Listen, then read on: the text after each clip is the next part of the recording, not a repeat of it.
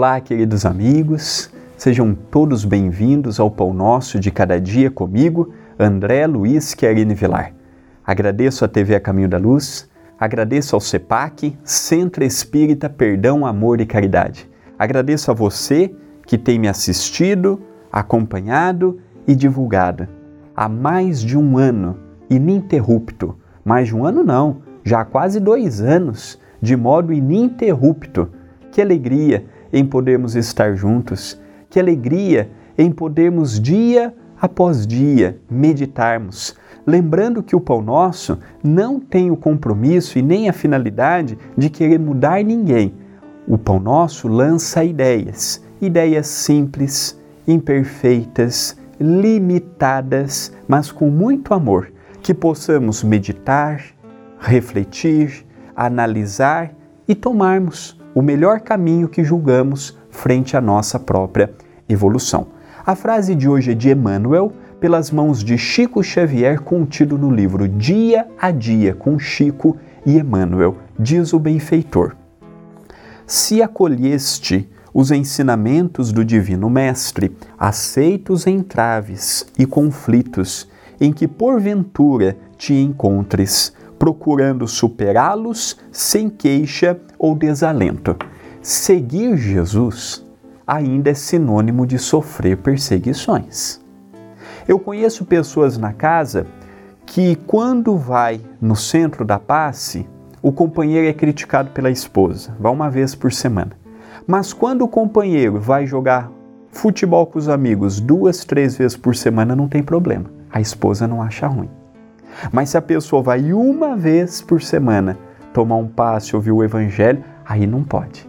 Seguir o Cristo, ouvir a sua mensagem, seguir os seus ensinamentos, ainda é alvo de muita crítica. É fanatismo, e a pessoa está ficando boba, e a pessoa está ficando ausente da família.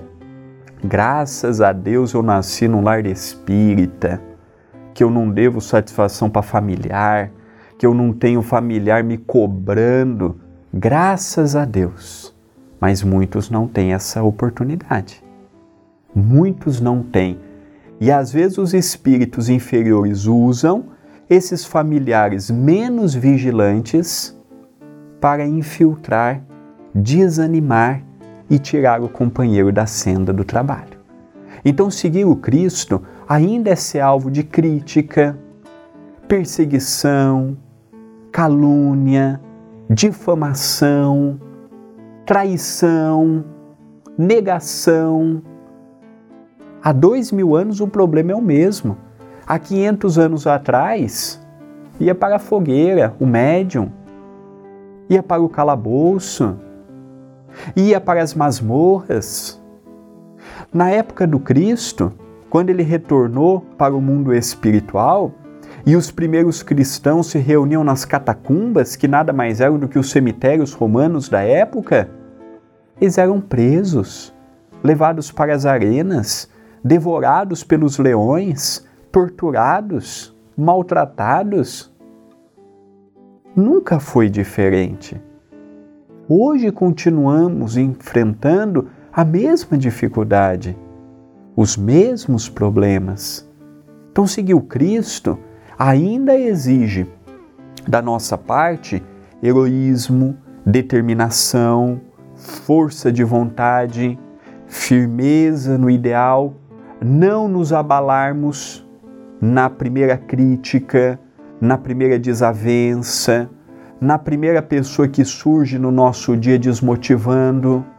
Não. É vermos que se o Cristo passou por tudo o que passou naturalmente em proporção menor, também estamos passando. Ele nos deu o exemplo de determinismo, de amor e de bondade, e hoje somos nós, em grau menor, ainda com as nossas fragilidades, procurando com amor, com determinação, com heroísmo, levarmos a bandeira de Jesus. Esta é uma mensagem de reflexão. Pensemos nisto, mas pensemos agora.